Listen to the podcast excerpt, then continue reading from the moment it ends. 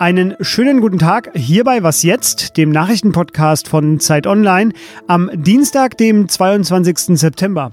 Ich bin Fabian Scheler, schön, dass Sie dabei sind und äh, meine beiden Themen heute, das ist erstens neuer Ärger beim Brexit. Boris Johnson plant den Rechtsbruch und das zweite ist die Frage, schwelt ein Krieg in Europa mitten in der Ägäis? Das alles gleich hier, zuerst aber die Nachrichten. Ich bin Matthias Peer. Guten Morgen. Kanzlerin Angela Merkel hat sich zum 75. Jahrestag der Gründung der Vereinten Nationen kritisch über die Arbeit der Organisation geäußert. In einer Videobotschaft hat sie beklagt, dass der UN-Sicherheitsrat zu oft blockiert wird, wenn es auf klare Entscheidungen ankommt. Aus ihrer Sicht bleiben die Vereinten Nationen hinter ihren Idealen zurück, weil einzelne Mitglieder zu sehr auf ihren Eigeninteressen beharren. Merkel fügte hinzu, wer meint, allein besser zurechtzukommen, der irrt. In mehreren Städten kommt es heute zu Warnstreiks im öffentlichen Dienst. Unter anderem wollen Beschäftigte von Kitas und Krankenhäusern ihre Arbeit niederlegen. Die Gewerkschaft Verdi will mit den Warnstreiks ihren Lohnforderungen im laufenden Tarifstreit mit Bund und Kommunen Nachdruck verleihen. Verhandelt wird über die Einkommen von mehr als zwei Millionen Beschäftigten. Die zweite Verhandlungsrunde ist am Wochenende ohne Annäherung zu Ende gegangen. Redaktionsschluss für diesen Podcast ist 5 Uhr.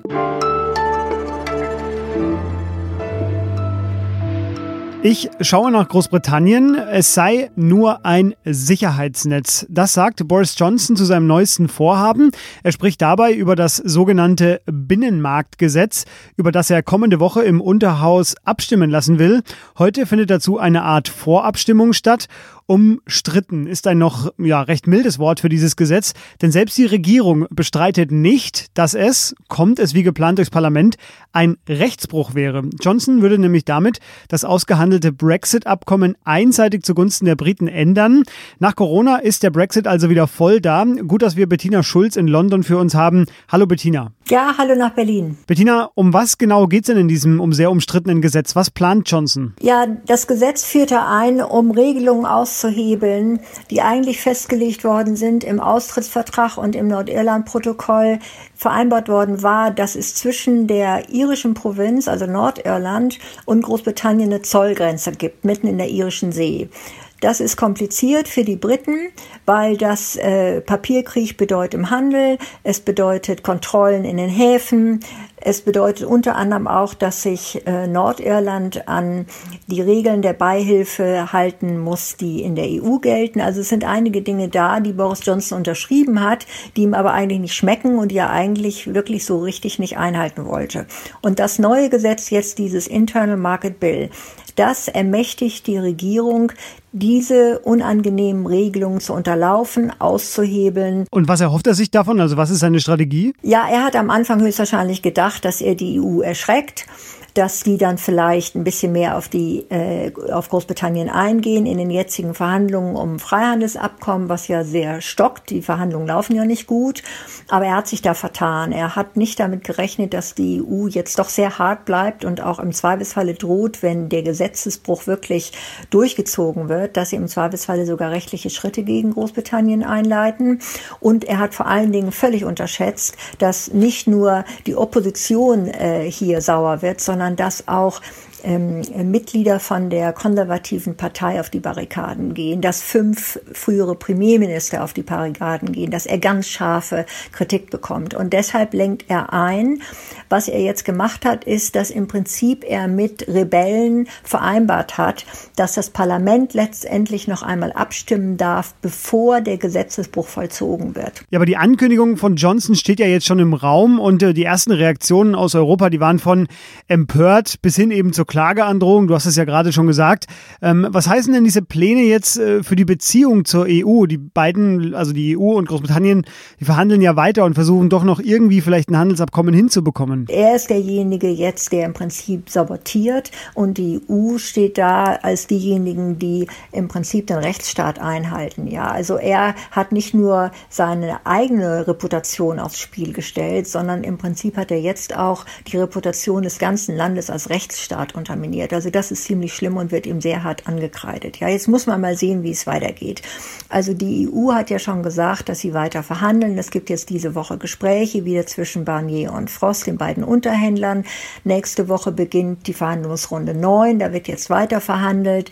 Also beide Seiten versuchen jetzt natürlich, es nicht zum ganz großen Knall kommen zu lassen. Wir müssen jetzt mal sehen, dass der Gesetzesentwurf dauert Wochen, wenn nicht bis äh, Oktober, November vielleicht, bis der überhaupt durchkommt. Ja, also höchstwahrscheinlich war es wieder eine Riesenaufregung, bevor sich hinterher die Wellen wieder glätten. Ja, das hatten wir auch schon häufiger. Dank dir äh, wissen wir da immer sehr gut Bescheid. Auch jetzt vielen Dank für diese Analyse und deinen ausführlichen Text, wie immer natürlich bei uns auf Zeit Online. Ja, alles Gute nach Berlin.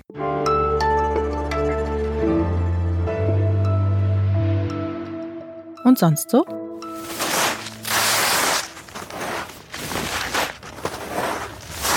Ich kenne fast kein schöneres Wintergeräusch als das, was Sie gerade gehört haben, das Kratzen von Skiern auf Schnee. Ich bin Skifahrer, seit ich denken kann. Dieses Jahr haben wir es noch gut getimt gehabt. Kurz bevor alles runtergefahren worden ist, äh, waren wir noch unterwegs. Aber manchmal kommt mir das Ganze auch trotzdem sehr komisch vor. Zum Beispiel heute, wenn ich sehe, dass der Pitztaler Gletscher seinen Betrieb ab sofort wieder aufgenommen hat. Und die Piste, können Sie sich vorstellen, mitten im September ist ein weißes Band mitten im grauen Geröll. Das schaut besonders traurig aus. Ich meine, klar, die abgebrochene Saison 2020, die hat sicher Dellen im Budget hinterlassen und die haben auch vermutlich ein Hygienekonzept, äh, damit äh, Abstände eingehalten werden.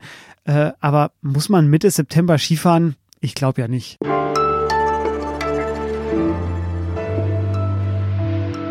Ein politischer Höhepunkt diese Woche wird das Treffen der EU-Staats- und Regierungschefs am Donnerstag und Freitag sein. Eine Art Warmlaufen dafür fand schon am Montag statt. Die Außenminister und Außenministerinnen der EU kamen zusammen, um über die aktuellen Konflikte zu beraten. Zum Beispiel über mögliche Sanktionen gegen Belarus und auch über den Gasstreit im Mittelmeer. Beides hängt übrigens zusammen und äh, um mir das mal erklären zu lassen, habe ich mir Expertise in den Podcast geholt. Hallo Michael Thumann, er ist außenpolitischer Korrespondent der Zeit. Hallo Fabian. Michael, Sanktionen gegen Belarus wollen alle außer Zypern. Warum blockiert Zypern denn? Zypern will, dass sich die EU um die Türkei kümmert, beziehungsweise das Problem, das die Türkei für Griechenland und Zypern darstellt, die Militärmanöver, die Kriegsdrohung der letzten Wochen. Und die Zyprer sagen, solange sich die EU darum nicht kümmert, keine Sanktionen verhängt, solange wollen sie auch bei Belarus nichts tun.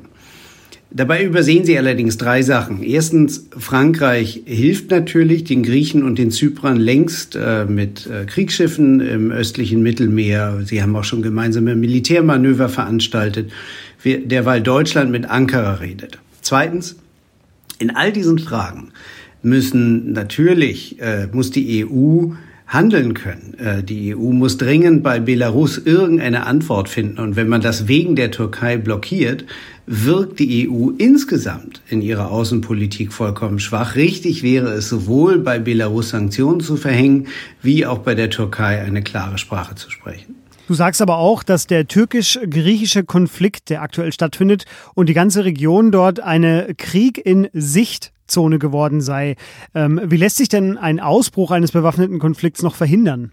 Den Konflikt verhindert man am besten, indem man miteinander redet. Ich habe von einer Krieg in Sicht-Krise gesprochen, weil in den letzten Wochen Griechen und Türken darum wetteiferten, Gas äh, zu äh, entdecken im östlichen Mittelmeer weil Militärmanöver abgehalten wurden und weil gerade aus der Türkei ganz heftige Kriegsdrohungen kamen. Äh, insbesondere Erdogan hat da wild um sich geworfen, hat auch griechische Grenzen in Frage gestellt. Aber das Interessante ist, dass wir jetzt gerade in den letzten Tagen übers Wochenende eine Wende gesehen haben.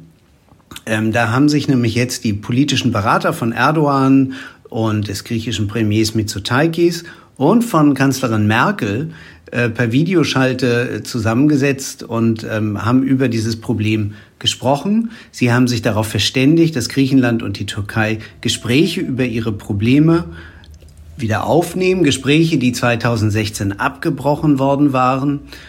Und das ist, glaube ich, ein ganz, ganz wichtiges Signal und wichtiger Schritt jetzt, weil wenn man sich zusammensetzt und äh, miteinander verhandelt, dann darf man keine schnelle Lösung erwarten. Die ist ein langfristiger Probleme.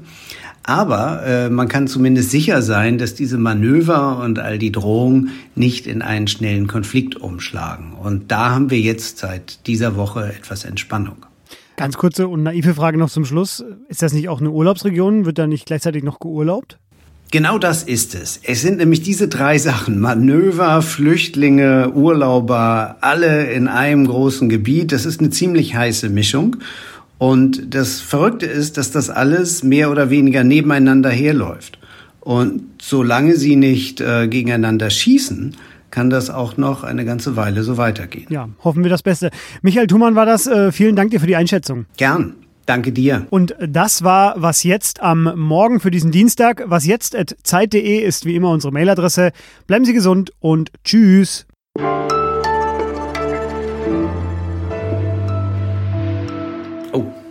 Hier muss ich mal was trinken. Das mache ich nochmal.